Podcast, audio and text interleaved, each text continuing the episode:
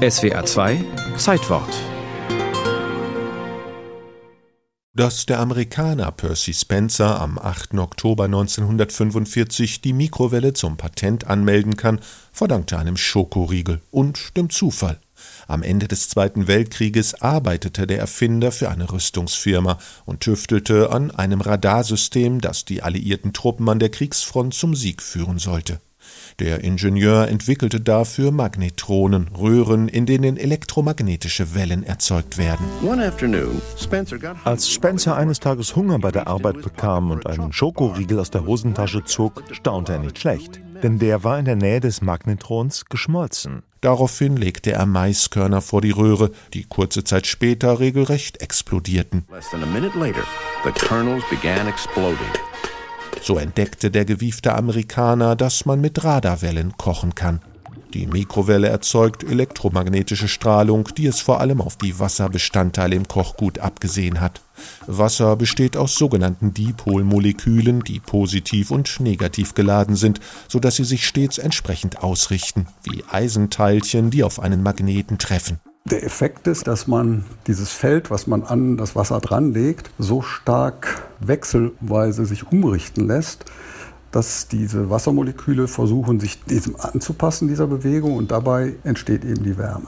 Gerion Brohl lehrt an der Universität Bonn Haushalts- und Verfahrenstechnik und hat zu Hause auch ein Mikrowellengerät. Das ist bei uns tagtäglich im Betrieb. Damit die Speisen einigermaßen gleichmäßig erhitzt werden, sollte die Strahlung möglichst alle Teilchen erreichen.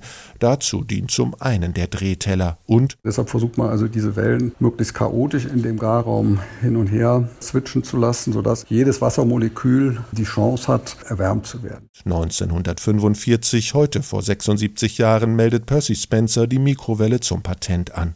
Die ersten Geräte waren fast zwei Meter hoch und wogen mehrere hundert Kilo. Sie kosteten ein kleines Vermögen und dienten nur dem industriellen Gebrauch.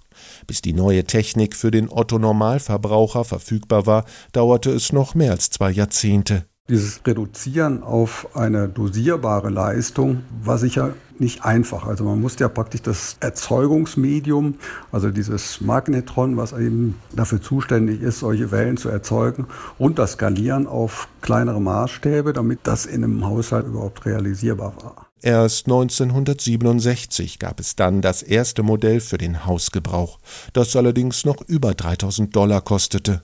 Doch der Siegeszug der Mikrowelle war nicht mehr aufzuhalten. Sie ermöglichte die schnelle Küche und passte ideal zum Tiefkühlkost- und Fastfood-Trend. Passt mal auf, Menü rein und ruckzuck fertig. Geht ja irre schnell. Als die Geräte neu auf den Markt kamen, hatten viele gesundheitliche Bedenken. Und tatsächlich, die Strahlung ist, sollte sie nach außen dringen, nicht ganz ungefährlich.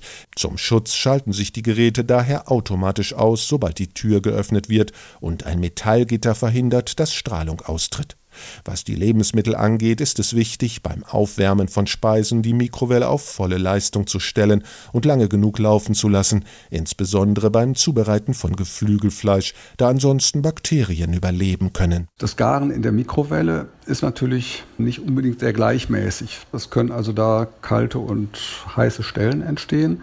Beim Hähnchenbraten muss man sicherstellen, dass es eben vollständig durchgegart ist.